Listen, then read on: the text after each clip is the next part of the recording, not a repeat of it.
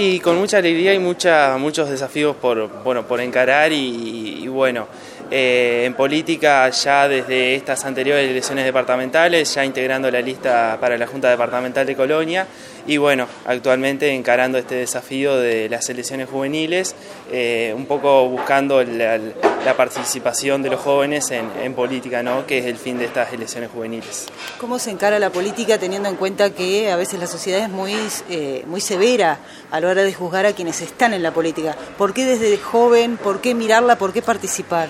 Entendemos que, está eh, usando la herramienta política con un buen fin como debería de ser, entendemos que que eso es lo, lo principal, ¿no? Entendemos que a veces la sociedad quizás juzgue lo, lo que más sale, quizás que sea lo malo de la política, pero también entendamos que la, política es una herramienta para...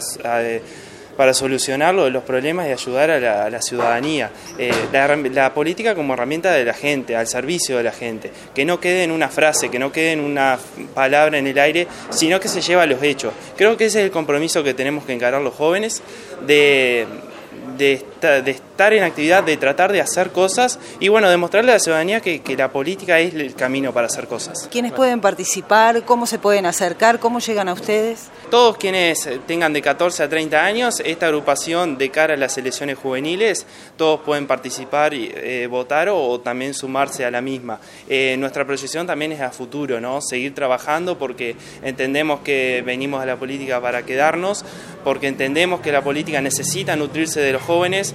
No entendemos quizás eh, que los jóvenes tengan que venir a cambiar todo lo que hay, sino nutrirnos de lo que de los de las personas experientes que ya están en política, nutrirnos de ellos eh, y nutrir a la política de ideas de jóvenes, de ideas nuevas y bueno, trabajar en, en, todos juntos, este, mejorar día a día el país.